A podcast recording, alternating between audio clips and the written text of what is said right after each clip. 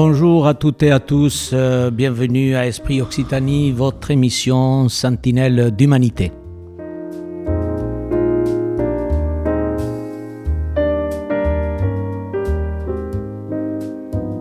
Émission coproduite par l'ANRAS, euh, Association nationale euh, de recherche et action solidaire. À la technique, comme d'habitude, mon complice Jean-Luc et votre serviteur André Santesa et nous sommes en direct du studio Gisèle Alimi. Je suis aujourd'hui en compagnie d'un grand professeur de l'Université de Laval, Québec, Canada, le professeur Jean Lebossé. Monsieur Lebossé, soyez le bienvenu à Occitanie. Merci beaucoup. Vous enseignez à l'Université de Laval, vous êtes un des grands spécialistes du pouvoir d'agir du développement du pouvoir d'agir des personnes et des collectivités. On reviendra sur le thème collectivité, parce que le thème collectivité en français et, canadien, pourrait-on dire, québécois, ce n'est pas la même chose. Vous dirigez le laboratoire de recherche sur le développement d'agir des personnes et des collectivités. Depuis 30 ans, vous travaillez euh, à l'étude des aspects théoriques, empiriques et pratique de développement du pouvoir d'agir. Mardi prochain, euh, demain, euh, vous êtes l'invité, vous êtes la vedette du colloque organisé par l'Institut du travail social Erasme. Le développement du pouvoir d'agir un incontournable du travail social, point d'interrogation.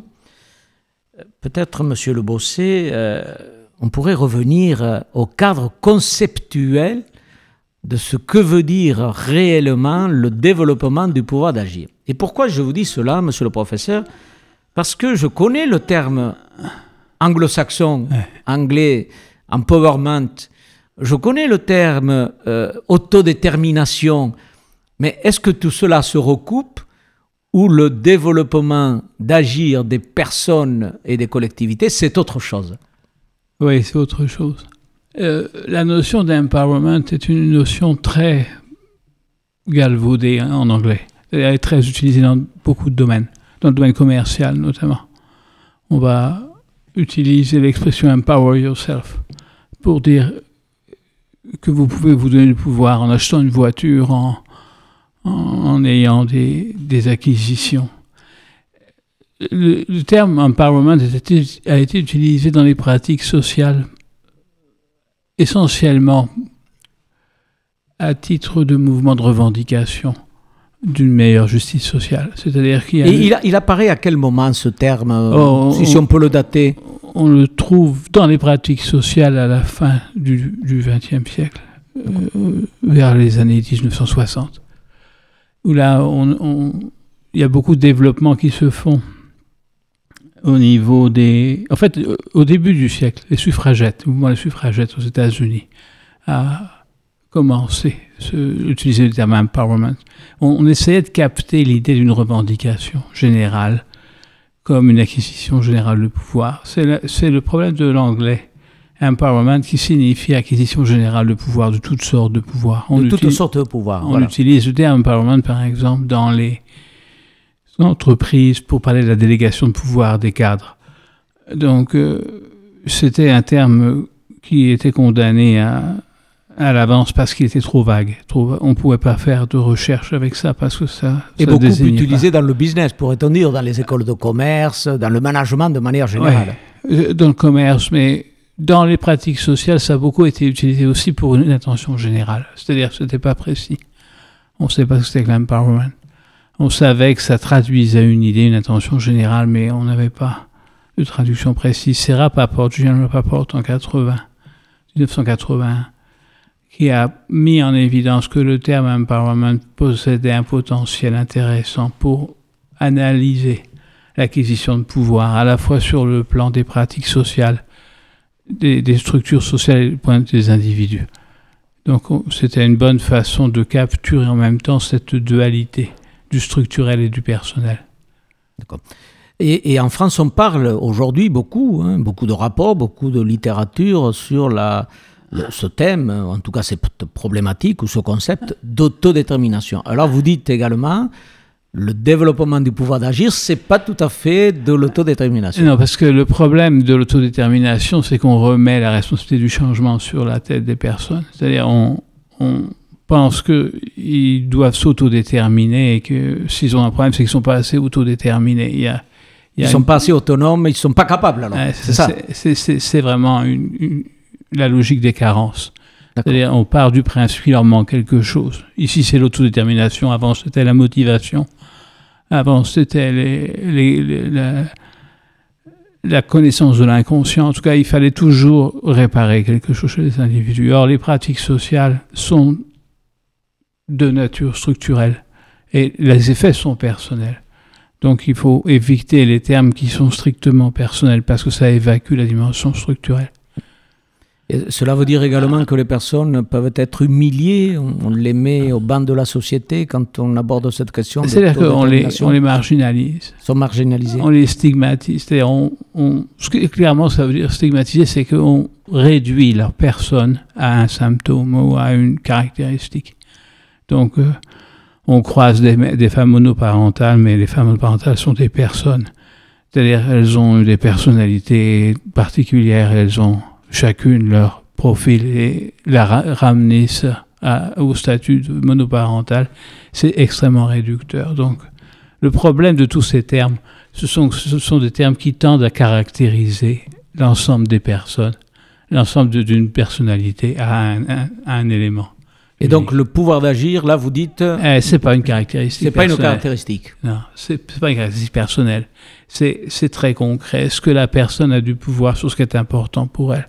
Est-ce qu'elle a plus de possibilités d'agir C'est important pour elle? Il faut comprendre pouvoir au sens de possibilité, le développement des possibilités d'agir. Mais on n'a pas utilisé le terme possibilité parce que il y a effectivement un jeu de pouvoir structurel.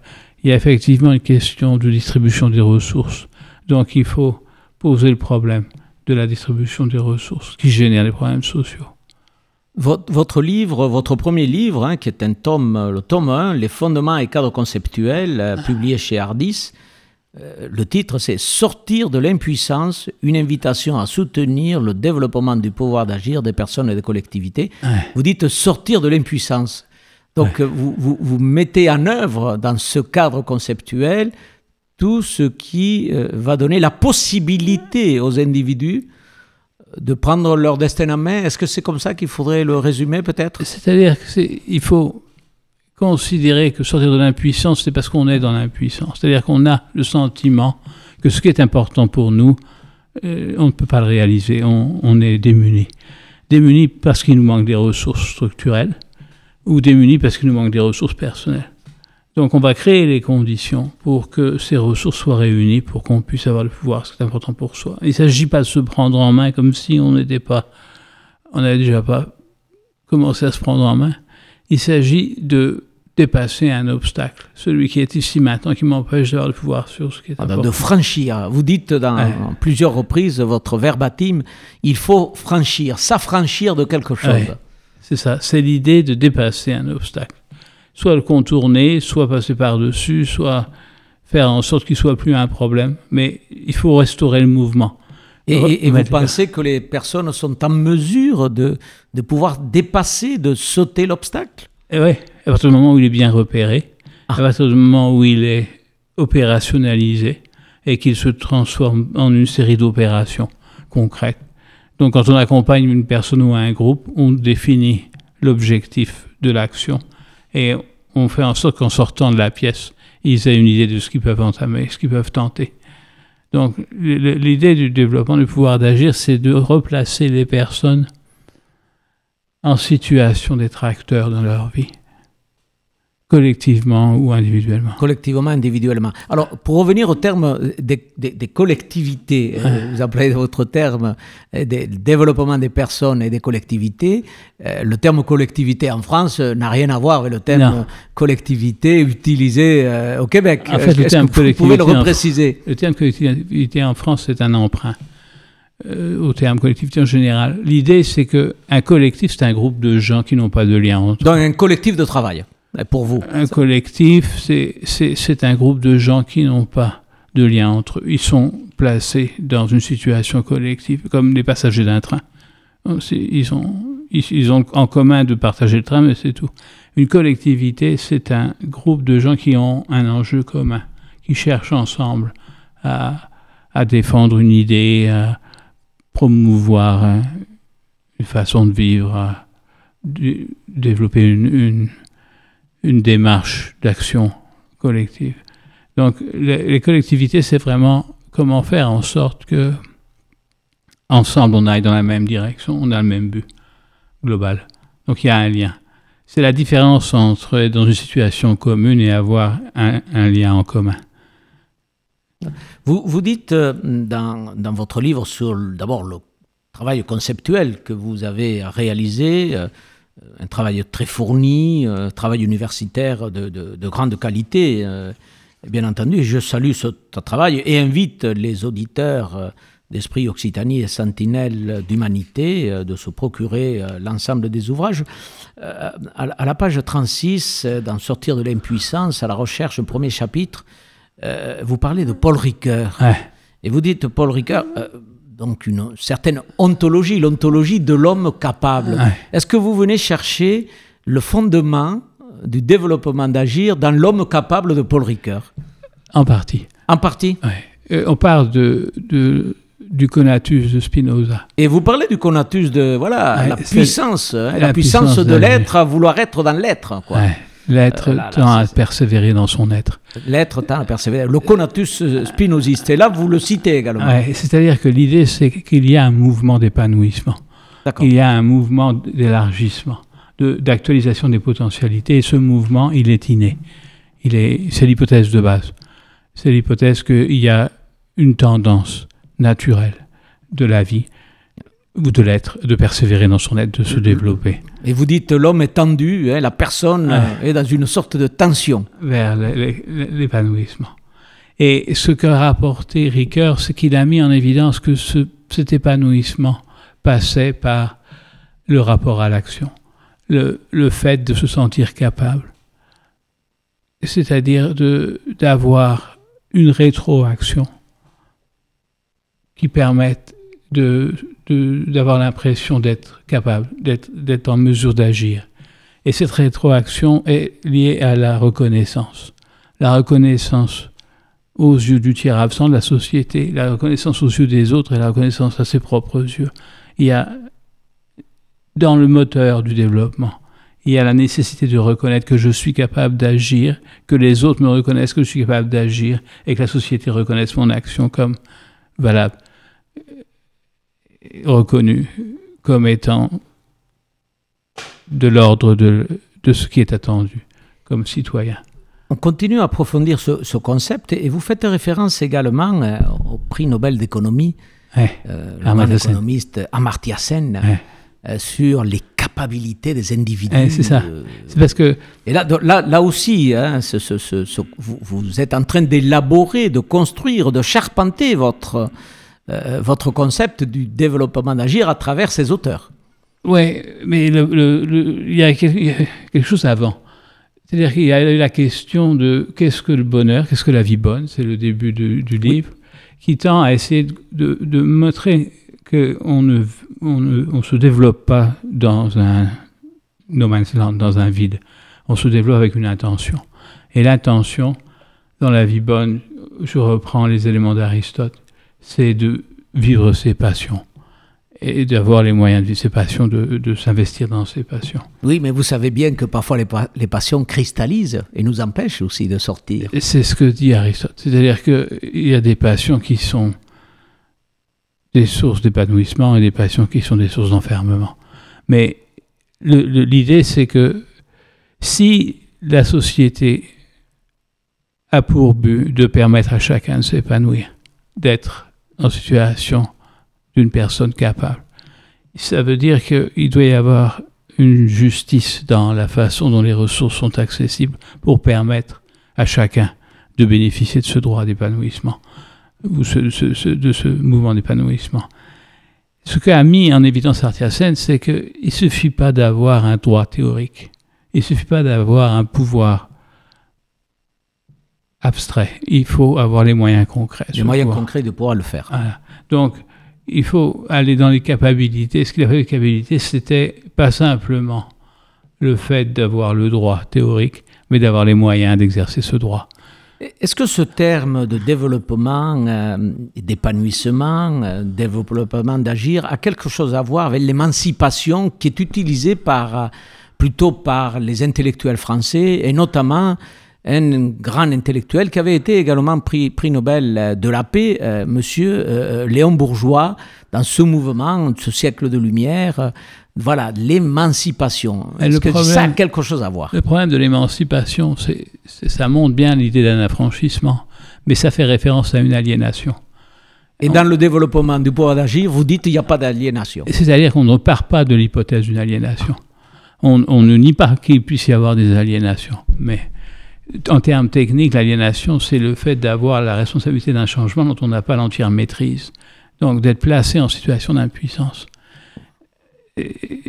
il y a toujours une aliénation, il y a souvent une aliénation, mais il faut la décrire de façon précise. Donc l'émancipation pour l'émancipation ne, permet pas de savoir de quelle aliénation on parle. C'est pour ça que je n'utilise pas le terme aliénation. C'est pour ça que vous n'utilisez pas ce ah. terme. Euh, voilà. Et ces outils conceptuels, quand euh, je sais que vous faites euh, quasiment le tour de, le, tour de France aujourd'hui. Ah. Vous étiez à Lyon, Grenoble, aujourd'hui Toulouse, demain encore à Toulouse. Vous repartez euh, vers Lille et ensuite Paris. Vous intervenez euh, à la demande des associations, des instituts, parce que on développe actuellement de plus en plus en France ce concept de du mm. développement du pouvoir d'agir des personnes et des collectivités C'est-à-dire, on, on s'aperçoit que les pratiques traditionnelles rencontrent des écueils.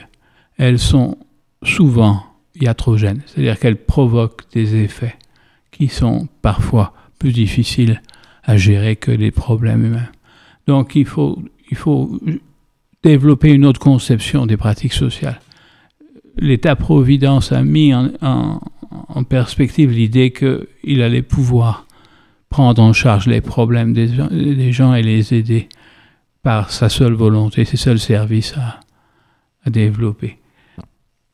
Je, vous propose de, rendre hommage euh, à une personne qui est partie trop tôt, euh, Georges Moustaki, et qui a traduit une très très belle chanson de la bossa nova brésilienne. Je vous propose cette poésie, Les eaux de Mars.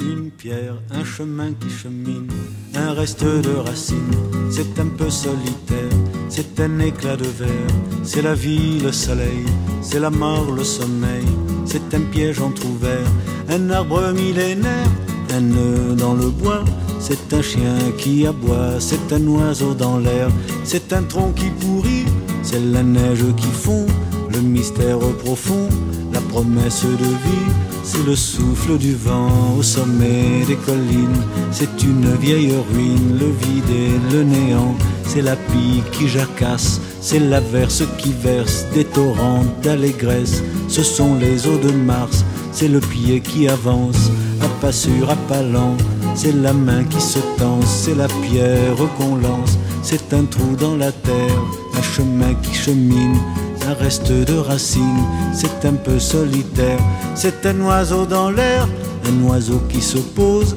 le jardin qu'on arrose, une source d'eau claire, une écharde, un clou, c'est la fièvre qui monte, c'est un compte à bon compte, c'est un peu rien du tout, un poisson, un geste, c'est comme du vif argent, c'est tout ce qu'on attend, c'est tout ce qui nous reste, c'est du bois, c'est un jour le bout du quai, un alcool trafiqué, le chemin le plus court, c'est le cri d'un hibou, un corps ensommeillé, la voiture rouillée, c'est la boue, c'est la boue, un pas, un pont, un crapaud qui croasse, c'est un chaland qui passe, c'est un bel horizon, c'est la saison des pluies, c'est la fonte des glaces, ce sont les eaux de Mars, la promesse de vie.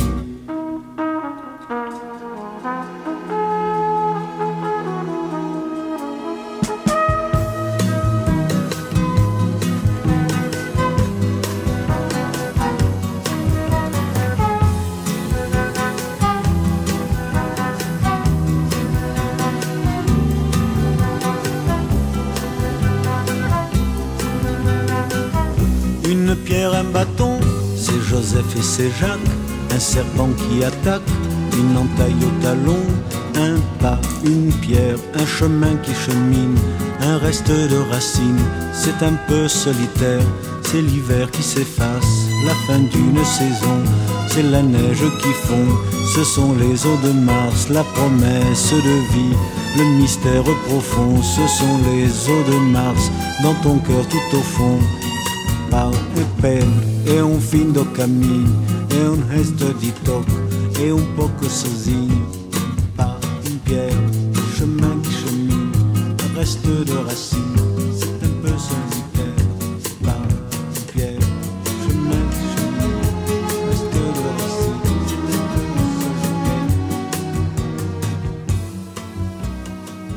Prix Occitanie Sentinelle d'Humanité, toujours en direct euh, du studio Gisèle Halimi, euh, en présence du professeur Jean Lebossé, professeur à l'Université de Laval au Québec, Canada, qui vient euh, de présenter le cadre conceptuel du développement du pouvoir d'agir des personnes et des collectivités. Euh, il participera le 6, mardi 6, euh, au colloque organisé par Erasme, l'Institut du travail social. Le développement du pouvoir d'agir est incontournable du travail social. Euh, continuons, monsieur le, le, le Bossé, le travail dit conceptuel. Euh, nous avons parlé de Paul Ricoeur, mais vous m'avez à juste titre dit oui, mais revenons à Spinoza, le Conatus. Nous avons également parlé de Amartya Sen, le prix, le prix Nobel d'économie, qui avait beaucoup œuvré pour les personnes indigentes, les personnes pauvres qui peuvent se prendre, comme on dit, se prendre en charge. Euh, après le concept euh, ou ce cadre conceptuel, il faut revenir euh, aux pratiques, pourrait-on dire empiriques. Deux ouvrages aussi de référence pour les travailleurs sociaux. Un premier ouvrage sous les yeux que je présente à nos, à nos amis auditeurs, Accueillir sans recueillir, et qui est une introduction, pourrait-on dire, à la régulation de nos, de nos émotions. Il faut maîtriser ces émotions. Que, que veut-il dire, ou qu'est-ce que vous entendez concrètement par accueillir sans recueillir? Ouais. Quand on accueille quelqu'un, quand même, il y a tout un travail social, on recueille quelque chose. Mais vous dites accueillir sans recueillir, ça veut dire quoi? C'est diffi- c'est difficile de parler de ça avant le, le premier livre parce que il y a dans la logique qui est fait ce petit livre sur les émotions, c'est comment est-ce qu'on gère les émotions lorsqu'on développe le pouvoir d'agir, comment on se positionne? Donc c'est- une proposition de positionnement qui découle de la façon dont on conçoit la pratique, centrée sur le pouvoir d'agir. Donc c'est pour ça qu'on a écrit avant la question qui soutenir sans prescrire, qui, qui vraiment qui est le, qui est- qui est le, voilà, qui est le premier, ouais, je devais le présenter également. Et d'ailleurs, vous dites soutenir toujours sans prescrire. Et là, vous dites, c'est un aperçu euh, synoptique hein, de l'approche du développement du pouvoir d'agir. Dans notre pratique du soin, euh, le médecin, quand il soigne, il prescrit. ouais Et, et- et vous dites non, il ne faut pas prescrire. Euh, Le psychanalyste peut prescrire quelque chose, le thérapeute prescrit. Vous dites qu'il faut soutenir sans prescrire. De quel soutien s'agit-il? D'un soutien qui part de l'hypothèse qu'il y a deux expertises en présence. L'expertise professionnelle qui va de- est une base pour la prescription, mais qui n'est pas suffisante, qui n'est pas complète. Il y a l'expertise expérientielle de la personne, la personne qui sait ce qui marche avec elle, ce qui fonctionne. Et quand on dit ne pas prescrire, on pourrait dire il faut plutôt négocier. Il faut négocier avec la personne? Négocier. ce qui- C'est-à-dire négocier des objectifs, c'est ce que vous entendez si on rentre très concrètement dans le négocier quelque chose qui va dans le sens de ce qui est important pour elle, ses proches ou la communauté à laquelle elle s'identifie. C'est-à-dire comment faire en sorte de lui faire faire un pas dans la direction de ce qui est important pour elle. Donc la prescription ne sert qu'à partir du moment où on a une idée complète et suffisante du problème. Or, on a rarement une idée complète et suffisante du problème, surtout si le point de vue de la personne n'est pas pris en considération. On a un point de vue partiel et donc partial. Donc il faut faire attention à ne pas prescrire comme si ça suffisait, parce que quand on a prescrit, l'autre a plus qu'à obéir, a plus qu'à se placer dans les, les directives qui lui ont été données, alors qu'en fait, souvent, ces directives sont mal ajustées par rapport à la personne, surtout dans le travail social. Le domaine médical, c'est un peu différent parce que il y a une, un bassin de connaissances énorme qui est millénaire et qui permet de, d'avoir une bonne base empirique. Donc, là, un médecin, normalement, a une bonne idée du- de ce qu'il faut De ce qu'il faut pour faire soigner. Pour Voilà. soigner. Mais Guérir. même là, on a à tenir compte de la manière dont la personne reçoit cette, cette prescription et comment elle peut négocier son, son utilisation. Est-ce qu'on peut employer le terme consentement? Est-ce non, que c'est vous plus actif que ça. C'est plus actif que ça. C'est plus actif le. Actif, c'est- c'est-à-dire que c'est vraiment une expertise. Il n'y a que elle qui sait ce qui va marcher pour elle. Elle peut essayer, les propositions qui lui sont faites, elle peut tenter de, s'y conformer, mais elle va vite voir ce qui lui convient, ce qui ne convient pas. Et je laisserai de côté la partie médicale parce que c'est un peu plus subtil, la marge de manœuvre. Mais dans le cas des pratiques sociales, dans le cadre des interventions de psychologues, de travailleurs sociaux, de psychiatres, la partie qui va pouvoir aider la personne accompagnée, c'est celle qui sera négociée, c'est celle qui sera enracinée sur les deux expertises, l'expertise expérientielle et l'expertise professionnelle. Donc le- le- le- l'expert n'est pas un prescripteur, il est un passeur. Il permet de passer un moment délicat ou une phase délicate de la vie. Et on ne pose pas de questions sur d'où vient la personne ni où elle s'en va. On ne plaque pas le passé On ne plaque le pas le passé. Sur le présent et on ne fait pas de pronostic sur le futur. On part de la personne ici maintenant, les difficultés qu'elle rencontre et comment elle peut s'en affranchir pour aller dans la direction qui est important pour elle. Ça, c'est une nuance importante parce que on a souvent tendance à penser que on sait ce qui est bon pour la personne dans l'avenir. Il va falloir qu'elle développe telle compétence, qu'elle et on part d'une hypothèse que les gens sont carencés, qu'il leur manque quelque chose et qu'on va combler cette carence. Alors vous, vous dites non, ils ne sont pas carencés. C'est-à-dire qu'ils ont des forces. Ils ont des forces. Ils ont des forces, ils ont des défis à relever, bien sûr, mais ils ont des forces. Et on devrait s'appuyer sur ces forces. Et pour s'appuyer sur ces forces, Mais pour faut- faire ce diagnostic, d'identifier les forces, euh, cela demande quand même un gros travail pour les éducateurs, les psychologues, une formation aiguë, aguerrie à ce type d'exercice. pas du tout. Non, pas du Ça tout. leur demande tout simplement de s'intéresser à la manière dont la personne voit les choses. D'accord. Et donc, qu'est-ce qu'elle va vouloir mettre en œuvre? Et une personne en difficulté a toujours une idée de ce qu'elle pourrait tenter si on lui laisse l'espace pour le faire. Elle va quelquefois ne pas oser tenter parce qu'elle elle, elle- elle veut pas prendre le risque de l'échec. Mais elle, a une idée de ce qui pourrait être tenté. Donc, il faut arriver avec la situation à un ajustement sur ce qui est possible ici maintenant pour la personne telle qu'elle est, dans la situation telle qu'elle est. Donc on va chercher des marges de manœuvre, mais on va identifier ces marges de manœuvre avec l'aide de la personne et c'est la personne qui va piloter, c'est la personne qui fait, c'est pas l'intervenant. Le travailleur social, c'est un accompagnement bienveillant que vous proposez euh, à ce moment-là euh, Le terme accompagnement signifie marcher avec. Oui. Alors marcher avec, c'est pas se mettre derrière pour la pousser. Vous savez, souvent, quand on croise quelqu'un, on lui pose la question comment ça va? En fait, le comment ça va, c'est on marche, on va. Il faut bien y aller. C'est ça, mais il ne s'agit pas de la pousser dans le dos pour qu'elle avance plus Il vite. ne faut, pas- il faut pas la pousser. Il faut pas la tirer. Il ne faut pas la tirer non plus. Il faut marcher à côté et ne faire des pas que dans la mesure où elle en fait. C'est-à-dire l'accompagner à faire un pas proximal, ce qu'on appelle dans cette approche. C'est-à-dire le plus grand pas possible, pas un petit pas comme si le fait de faire un, un pas petit était une vertu, pas un grand pas parce que le, risque de l'échec est trop, trop prégnant. Le, le plus grand pas possible pour garantir les conditions, optimiser les conditions du succès. Donc on, on va s'intéresser aux problèmes qu'on a devant les pieds. C'est-à-dire, qu'est-ce qui empêche de faire un pas maintenant? Et ça, c'est très concret. Et ça permet à tout le monde, quelle que soit la situation, de commencer à restaurer le mouvement, à repartir en avant. Donc Bon. l'idée d'accompagnement, c'est vraiment être marché à côté. C'est marcher à côté. Ouais, le- le- le- Et ne plutôt pas un faire- compagnon, quoi. hein. Et ne pas faire deux pas Et ne pas avant faire de. que la personne fait.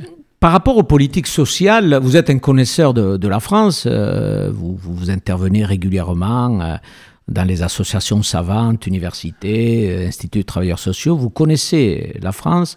Par rapport aux politiques sociales présentées par la France, est-ce que cette méthode, ce concept et ces méthodes du développement du pouvoir d'agir des personnes, est-ce que c'est adapté à ce que nous vivons aujourd'hui dans le travail social français? Ce n'est pas une méthode, c'est une approche. C'est une approche. Ce n'est pas une méthode parce que ce n'est pas une recette. C'est une façon différente de voir les, problématiques sociales. Et cette façon différente de voir part de l'hypothèse que les personnes ont les moyens de développer les objectifs qui sont importants pour eux et que c'est un moteur nettement plus puissant que toutes les pratiques sociales qu'on pourra mettre en place pour les aider. C'est-à-dire qu'il y a, il faut libérer les conditions qui permettent aux gens de pouvoir agir. Les pratiques sociales aujourd'hui sont beaucoup trop conçues sur le modèle du sauveur, c'est-à-dire sur l'idée que l'expertise professionnelle est autosuffisante et qu'elle n'est pas nécessaire euh, d'être partagée. Donc euh, on, on, ne tient pas compte de l'expertise expérientielle. Ça m'arrive souvent de demander à des gens qui ont des professionnels qui ont vécu des déceptions dans leurs interventions. Qu'est-ce qu'ils avaient comme connaissance du point de vue de la personne concernée? Et très souvent, ils n'avaient pas demandé à la personne concernée. Ils pensaient que c'était à eux de comprendre, de faire un diagnostic et d'appliquer. Et, cette idée du diagnostic unilatéral est, est vraiment problématique parce qu'elle place la personne en situation passive.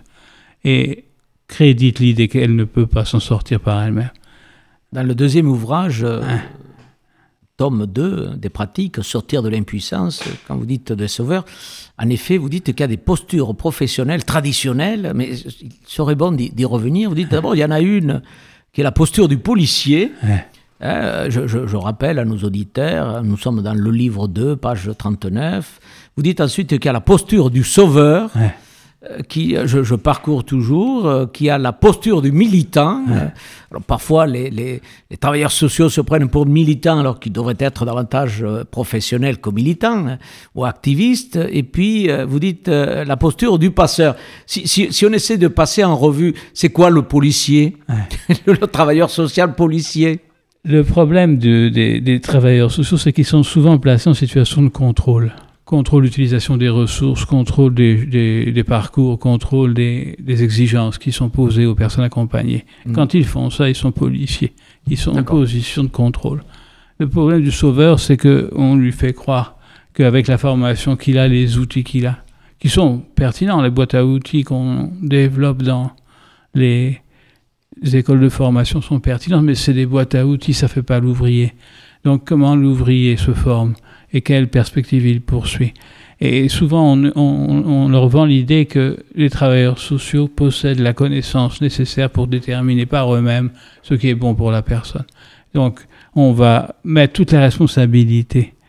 de, la, du changement sur les épaules du travailleur social et il va rencontrer des échecs, il va rencontrer des déceptions et le risque, c'est qu'il retourne cette déception sur la personne accompagnée. Quand je parlais d'aliénation tout à l'heure, c'est vraiment ça. C'est le fait de se retrouver devant la responsabilité d'un changement dont on n'a pas l'entière maîtrise. On se retrouve devant une situation où on ne peut pas, avec les moyens qu'on a, aider la personne. Et en même temps, c'est le mandat qu'on a. Donc on est dans l'impuissance. Et le, le, militant... Le militant la posture du militant est une posture intelligente parce qu'elle part du principe que en commun on est plus fort on partage une réalité invécue et si on fait une analyse politique ou structurelle, on s'aperçoit que les problèmes qu'on a, on n'est pas les seuls à les vivre et qu'il y a des affaires, des éléments structurels qui jouent un rôle important. Le problème de la, de position du militant, c'est qu'il il part du principe que ça ne sert à rien de traiter les problèmes un par un. Il faut créer des mouvements pour changer les choses au niveau structurel transformation sociale. C'est une priorité. Et cette priorité minorise l'importance des effets personnels. C'est-à-dire que les problèmes sont structurels, mais les effets sont personnels. Les gens se retrouvent avec des situations pénibles, euh, sont, sont, sont, sont en difficulté, et ça, c'est pas clairement intégré à l'approche militante. On a tendance à penser qu'il faut mobiliser. Et se mobiliser quand on n'est pas bien. Et si on est de moins en moins bien, se mobiliser de, mobiliser de, plus, en plus. Il y a, y, a, y a, un problème là. C'est-à-dire qu'on peut retrouver des situations où les gens sont militants et complètement déprimés. L'aspect personnel doit être intégré. Et c'est pour ça qu'on propose la posture du passeur. Et alors le passeur, euh, allez-y. Le Parce que là, c'est, c'est, on est, il y a un moment magique là. Le passeur, celui qui sait passer quelque chose d'un monde à un autre, d'un arrière-monde, d'une situation à une autre situation. L'idée du passeur, c'est l'idée qu'il va aménager le, le, le milieu pour permettre le passage et il va tenir compte des particularités des personnes et il va faire cette jonction entre les particularités des personnes et les conditions structurelles. On nous a souvent sorti qu'il fallait décider s'il fallait donner un poisson ou apprendre à pêcher. Ça a été un grand débat. Et en fait, c'est clair qu'il faut donner un poisson pour des gens qui meurent de faim, leur apprendre à pêcher pour avoir du poisson, mais s'assurer que l'accès à la rivière est autorisé, que l'eau n'est pas polluée et que les chalutiers d'usine n'ont pas vidé la, le, plan d'eau de tous les poissons. Toutes les ressources. Donc il y, a, il y, a, un travail qui ne se limite pas à, apprendre à pêcher, parce que pêcher dans un endroit où on n'a pas accès, c'est la capacité de, de, de matière saine, ça ne sert à rien. Pêcher dans un endroit qui est pollué, ça ne sert à rien. Donc il faut, il faut agir de deux côtés. Vous avez euh, cette approche cette méthode, je reviens, merci de votre correction, que je parlais de, de, pratique, ce n'est pas une recette, c'est une méthode. Vous l'avez déjà éprouvé, vous l'avez éprouvé dans euh, des associations euh, militantes, gestionnaires dans votre, dans votre pays, monsieur le Bossé? Oui. Est-ce que vous avez quelques exemples à nous fournir de, de, du travail que vous réalisez à, je travaille, Je travaille beaucoup avec des, des, professionnels qui tentent de laisser une place aux personnes, en santé mentale notamment, euh, en protection de la jeunesse. Ou, par exemple, protection de la jeunesse, c'est un bon exemple à Montréal, où les gens... Euh, le problème, c'est que les, les, jeunes de 18 ans sont relâchés dans la nature euh, sans protection supplémentaire. Sans, sans aucune protection. Donc ils se retrouvent dans des situations euh, où ils ne savent pas être autonomes. Du moins, il leur manque des compétences pour être autonomes. Ils n'ont pas été préparés. Et il y a un, centre à Montréal qui a développé une approche qui, qui s'appuie sur l'approche des PA, développement du pouvoir d'agir, qui prépare ces jeunes et, qui, et on observe des succès intéressants. C'est-à-dire des, des, des, mouvements de ces jeunes qui se découvrent capables au sens d'un Saine. C'est-à-dire qu'ils ont les moyens d'exercer des compétences et que ces compétences sont disponibles. Mais qu'ils ne les avaient jamais puisées dedans parce qu'on ne les avait jamais mis en situation de, déposer dedans. Il y a une autre illustration. J'ai accompagné pendant quelques années un groupe qui,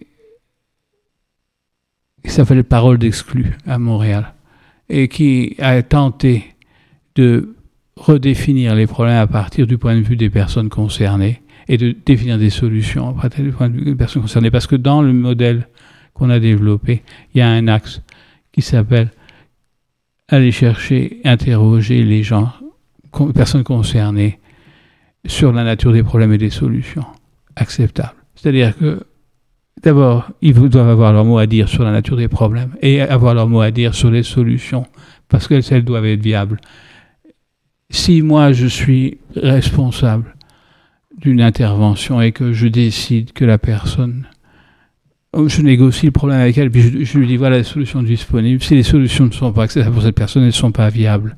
Donc si elles ne sont pas viables, elles ne sont pas pertinentes. Donc on va loin parce qu'on considère que les personnes concernées ont une expertise indispensable à la réussite d'une action, d'une intervention. Est-ce que vous avez euh, mené des travaux avec des, associations des organismes qui s'occupent de, de, la pauvreté ou de l'extrême pauvreté dans nos sociétés? Il y a, on, développe beaucoup de dispositifs et malheureusement en Europe, euh, la pauvreté persiste. Dans notre pays, la pauvreté est toujours là. Il suffit de se promener parfois en ville et de voir des squats ici et là. Est-ce que le développement d'Agir pour ces personnes dans ce type de situation d'extrême pauvreté, le problème, le problème est structurel, la pauvreté. Donc il faut agir structurellement. Qu'est-ce qu'on peut faire dans un quartier pour améliorer les conditions qui permettent aux personnes qui manquent de revenus de se procurer les ressources dont elles ont besoin. Vous voyez, c'est très... Mais quand vous dites que c'est structurel, ça veut dire qu'il faudrait convaincre, y compris euh, nos hommes politiques, nos hommes et nos femmes politiques, à travailler les méthodes de développement de pouvoir d'agir. On travaille avec une idée du changement émergent. C'est-à-dire que ce n'est pas nous qui allons interpeller, c'est le changement qui va prendre racine dans le milieu et qui va prendre une dimension micro, locale, régionale, nationale il y a un mouvement de lutte contre la pauvreté qui s'est développé au Québec, avec lequel je ne suis pas associé parce que c'était avant moi, mais qui a vraiment montré qu'on pouvait aller jusqu'à formuler un projet de loi qui vérifie que les, les, lois et les décisions du gouvernement ne vont pas augmenter la pauvreté, ne vont pas vont dans le sens de la résolution de la pauvreté. Vous, euh, universitaire à l'Université de Laval au Québec, vous, êtes écouté par euh, les représentants euh, des régions, les politiques de, de, la ville Est-ce que vous êtes un expert? Est-ce qu'on vous sollicite, monsieur Le Bossé? Les politiques viennent vous solliciter Les politiques, non. Non. Non, parce que les politiques sont placés dans des situations où souvent ils ont l'impression qu'ils connaissent le, problème. C'est-à-dire qu'ils n'ont pas cette conviction qu'ils ne peuvent pas agir sans avoir une idée précise de ce que vivent les personnes et du point de vue des personnes concernées. Donc, il faut vraiment créer les, conditions pour que les personnes concernées, la voix des personnes concernées, soit au centre euh, des actions, à la fois des politiques, des, des donneurs d'ordre, des bailleurs de fonds, des, universitaires, des intervenants. Il faut permettre aux personnes de prendre la mesure de ce que l'expérience d'une situation problématique donne comme connaissance et que cette connaissance est indispensable. Donc, euh, c'est un travail très ambitieux hein, quand euh, vous démarrez cette méthode avec les équipes. C'est ambitieux. Il faut beaucoup d'enthousiasme, dirais-je, pour pouvoir le développer. C'est ambitieux à la mesure non pas de la croyance. Hein, je ne dis pas qu'il faut croire. Il faut vraiment être euh, bien campé, euh, dans une position de passeur, comme vous avez dit tout à l'heure. Oui, ben c'est le travail qu'on fait avec les travailleurs sociaux en Europe et au, Québec. C'est-à-dire on, arrive à, créer une, une, perspective de travail qui change complètement leur sentiment de compétence et qui place le sentiment de compétence dans la restauration du mouvement, dans le passage, dans le fait de, de permettre de ce passage d'une situation difficile à une situation où on a le sentiment d'avoir un pouvoir d'agir. Écoutez, je vous propose euh, une deuxième pause euh, musicale et peut-être là une diva euh, qui va vous, va vous plaire avec une très belle voix, Luz Casal qui chante Beko, Je reviens te chercher.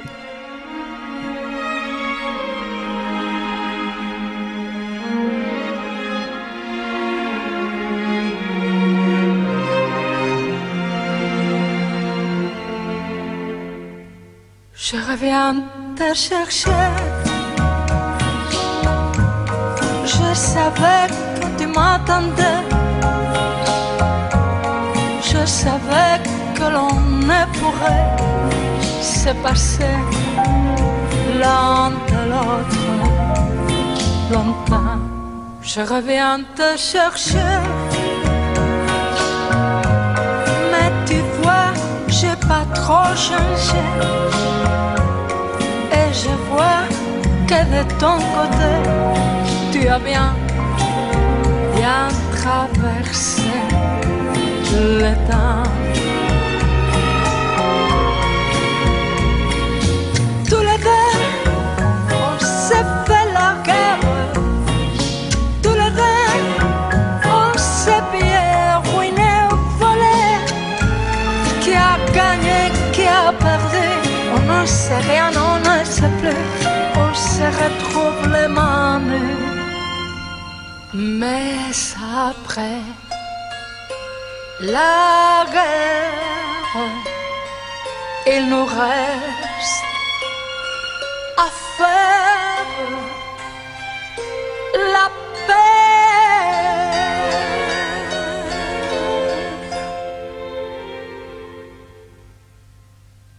Je reviens te chercher,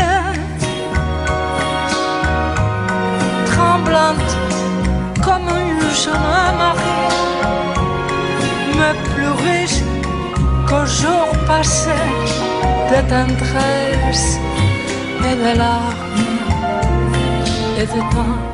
Je reviens te chercher. J'ai l'air bête sur ces paliers. Moi, et bien m'embrasser. Un taxi est en bas qui attend. Je reviens te chercher.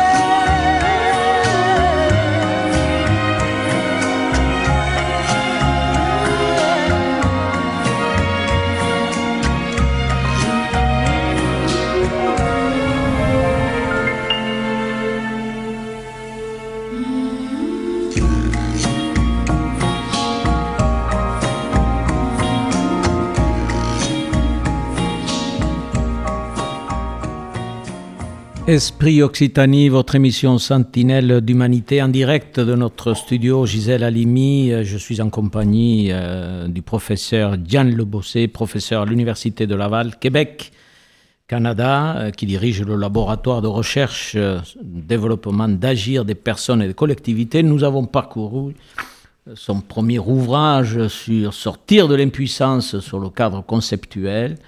Nous avons abordé les aspects euh, pratiques, euh, empiriques, et puis euh, deux petits opuscules qui s'adressent bien entendu aux professionnels du secteur social et médico-social.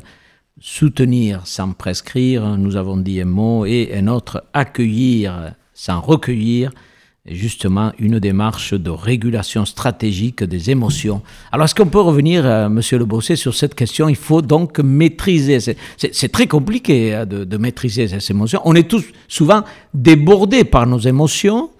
Euh, nos émotions euh, nous font basculer parfois. Alors, qu'est-ce que vous proposez et en quoi réguler nos émotions nous permet de mieux agir? On a un pouvoir d'agir sur nos émotions. On, a un pouvoir d'agir, y compris sur nos émotions. Oui, on n'est pas démunis par rapport à nos émotions.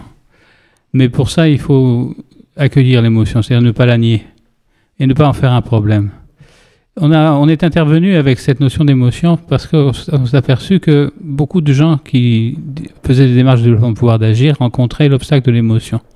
Ils avaient peur ou ils, avaient, ils étaient en colère parce que ça marchait pas comme ils voulaient ou ils, ils sentaient de l'anxiété, etc. Et le premier obstacle qu'ils avaient pour faire un pas, le pas proximal dont je parlais tout à l'heure, c'était l'émotion. Donc il fallait s'intéresser à l'émotion et on cherchait une façon de ne pas stigmatiser l'émotion, de ne pas pathologiser l'émotion. Est-ce que le fait d'avoir une émotion était un problème en soi?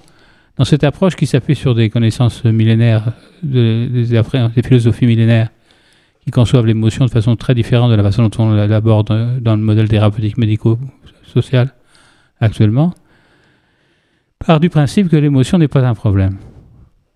À partir du moment où on l'accueille, c'est-à-dire à partir du moment où on, on la laisse se manifester sans forcément l'exprimer. C'est-à-dire qu'il existe un espace entre l'expression et la répression. On peut ne pas réprimer une émotion, la sentir et la reconnaître, sans forcément l'exprimer parce qu'on n'est pas forcément en situation pour l'exprimer.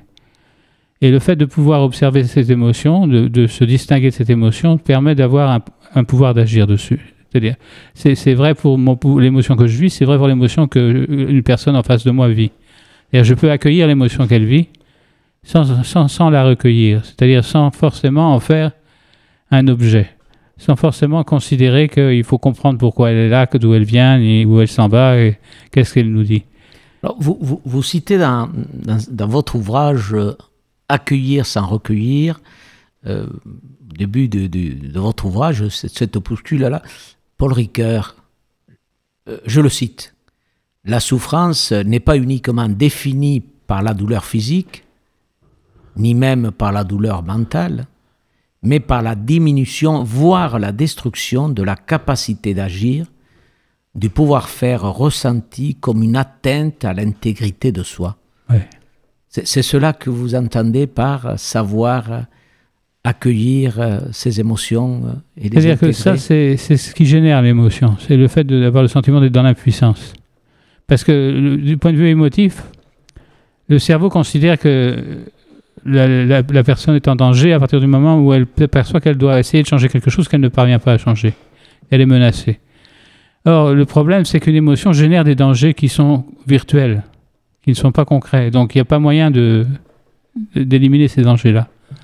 Ce sont des, des dangers imaginés, des, projections, des anticipations ou des émotions qu'on refuse. Et donc le, corps est organisé de telle manière à essayer de se débarrasser. Donc il va réprimer ou il va exprimer, mais il va essayer d'éviter que l'émotion euh, soit retenue. Or souvent dans les approches classiques, on considère que l'émotion comme euh, quelque chose qui doit prendre sens, qu'on doit comprendre, qu'on doit problématiser, ex- expliquer, comprendre l'origine. En tout cas, vous dites il ne faut pas la brider. Il faut pas la brider, mais il faut la ressentir. Il faut pas la réprimer non plus. Donc c'est pas la répression de l'émotion, c'est pas l'expression systématique. Ça peut être l'expression dans certains contextes, mais c'est pas l'expression systématique. On appelle ça tenir l'émotion, c'est-à-dire la ressentir et ne pas la- et la laisser passer. On dit souvent l'émotion vient pour s'en aller. Donc c'est un mouvement, c'est un flux. La conception de l'émotion est un flux d'énergie et on essaie d'éviter les blocages. Et à partir du moment où on accueille des personnes dans l'émotion qu'elles vivent et qu'on n'en fait pas un, problème en soi, l'émotion suit son chemin et s'éva- s'évacue par elle-même. Et, les travailleurs sociaux eux-mêmes, qui sont parfois euh, en difficulté, euh, peuvent être submergés par ses propres émotions parce que le travail est de plus en plus difficile, le travail social. Et donc, euh, cette double, ce double travail pour les personnes en situation de handicap ou en situation de faiblesse, les personnes vulnérables, mais également pour la personne, pour le professionnel. Ça s'applique également à la ça personne. s'applique. Ça, ça- à, la, à la fois à la personne et au professionnel, ou au groupe ou au professionnel. Une émotion peut être vécue par la personne, par le groupe. On va l'accueillir sans la recueillir, c'est-à-dire qu'on ne va pas en faire un objet. Et par contre, une, une émotion peut générer chez nous une émotion. On va l'accueillir, on va la, la laisser passer sans en faire un objet. C'est-à-dire que ça s'applique dans les deux cas. On peut être complètement à l'aise avec le fait qu'une personne exprime une émotion, sans pour ça la recueillir, c'est-à-dire en faire un objet d'intervention. Vous avez parlé euh, en disant euh, il faut accueillir ses émotions et vous avez dit notre cerveau est construit de telle façon. Est-ce que euh, votre travail repose aussi sur l'apport des sciences, des neurosciences, de tous les aspects aujourd'hui cognitifs, de la connaissance du fonctionnement quand même hormonal de notre cerveau. Quoi. On sait qu'il y a une hormone du bonheur si on est à la recherche du bonheur. On sait que les neurosciences apportent une meilleure connaissance quant aux actions des hommes pour agir, quoi.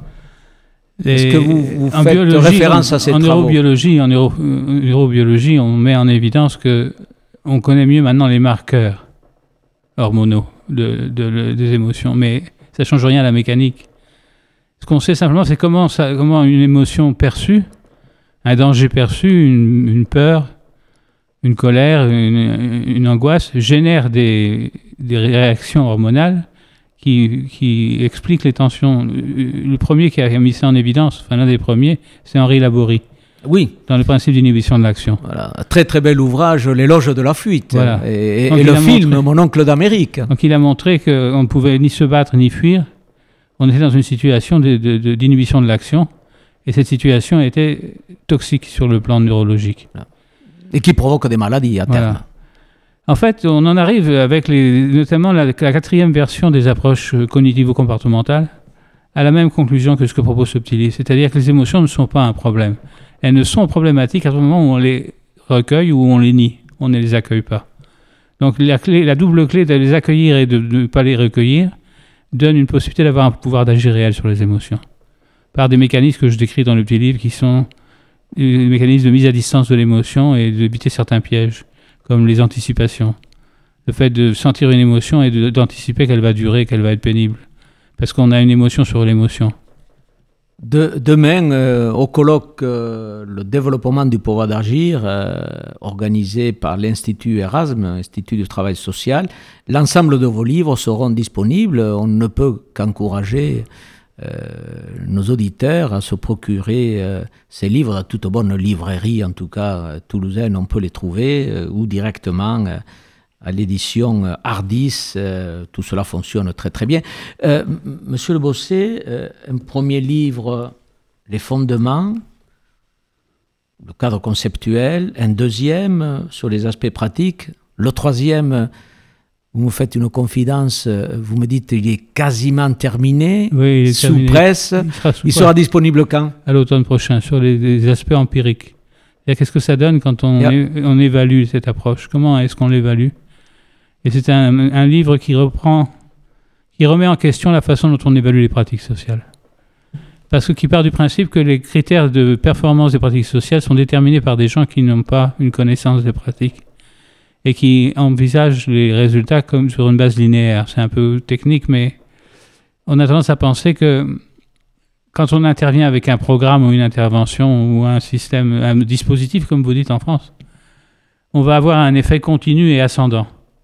Or, en fait, les effets dans les pratiques sociales sont beaucoup plus en escalier. C'est-à-dire que pendant un certain temps, il n'y a pas d'effet, puis ça monte d'un seul coup, il y a un effet, puis il n'y a pas d'effet, puis ça monte. Et on ne perçoit pas, avec des techniques de, de- D'évaluation classique, quoi. d'évaluation classique, on ne perçoit pas ces effets-là. Donc on met en évidence que la première des choses à faire, c'est de- d'inventer des façons d'évaluer qui permettent de considérer les indicateurs des personnes accompagnées et des, et des intervenants. Et vous dites aux professionnels qu'il faut inventer de nouveaux indicateurs. Si les indicateurs n'existent pas, il faut d'autres outils, d'autres indicateurs, des indicateurs nouveaux, y compris des indicateurs nouveaux, le- les rendre publics. Il ne faut pas juste que les professionnels développent de nouveaux indicateurs, il faut qu'on entende les professionnels. Parce que la parole des, professionnels dans les évaluations est très peu entendu- entendue, même, même prise en considération. Là, Elle est, je- parfois, elle est parfois niée. Euh, Aujourd'hui, on est au remplissage de tableurs Excel, j'ai l'impression. Voilà, mais l'idée, si vous voulez, pour reprendre l'image du Les tableau, tableurs Excel sont de retour. pour reprendre l'image du tableur Excel, il s'agit de rajouter des colonnes. Voilà. de faire en sorte que le point de vue des intervenants et des personnes concernées soit considéré dans la façon dont on analyse leur performance. Parce que sinon, on les met dans l'impuissance, parce qu'on on les met en situation de voir leurs pratiques et leur expérience évaluées sans qu'ils aient leur mot à dire sur la manière dont on les évalue. Vous avez dit, euh, et on arrive au terme de notre, de notre émission, euh, très agréable, cette causerie, euh, monsieur, monsieur Le Bossé, autour du pouvoir d'agir. Vous avez dit qu'il faut voir, euh, je n'ai pas réagi rapidement, veuillez m'excuser, euh, en disant il faut voir des perspectives différentes sur les personnes dans le, cette capacité à pouvoir agir. Et je me dis, est-ce qu'il n'y a pas un peu de phénoménologie dans, dans votre méthode, de voir des points de vue différents? Oui, il y a un aspect phénoménologique à partir du moment où on part à la racine de ce que vivent les gens concrètement. Mais c'est ce qui est surtout important, c'est c'est leur parole, plus que leur expérience. C'est-à-dire que on peut jeter un regard sur leur expérience, mais toujours un regard extérieur. Ce qui est important, c'est de savoir comment eux vivent les choses et comment eux euh, interprètent ce qu'ils vivent. Et souvent, ils ont une définition du problème qui est radicalement différente, au point où on considère dans cette approche qu'un point de vue, qu'une analyse d'une intervention qui est faite sans prendre en considération le point de vue des personnes concernées est forcément partielle et donc partielle. Nous terminons notre, euh, notre émission, Monsieur Le Bossé. Euh, demain, euh, dès 9h du matin, à l'espace Vanel, médiathèque José Cabanis, un très bel espace organisé par l'Institut du travail social Erasme. Vous serez présent euh, avec d'autres acteurs, d'autres intellectuels du secteur. Le colloque euh, sur le développement du pouvoir d'agir est incontournable du travail social, nécessaire aujourd'hui pour nos acteurs. Vous allez faire le tour de France, vous repartez au Canada à la fin de la semaine ou d'ici une prochaine. quinzaine de jours? D'ici deux, semaines. et vous, vous revenez en France euh, tous les combien tous les, tous les ans? Je viens deux tour? fois par an. Deux fois par an? Ouais. Euh, Invité toujours par des universitaires, des collègues du travail social? Les organisations surtout. Et les organisations professionnelles avant tout. Bien, écoutez, mille merci euh, de votre présence euh, à Esprit Occitanie, euh, notre émission Sentinelle d'Humanité. J'espère que vous aurez beaucoup de succès demain à l'espace Vanel pour ce colloque autour d'Erasme. Merci beaucoup et à Merci. très bientôt. Au revoir.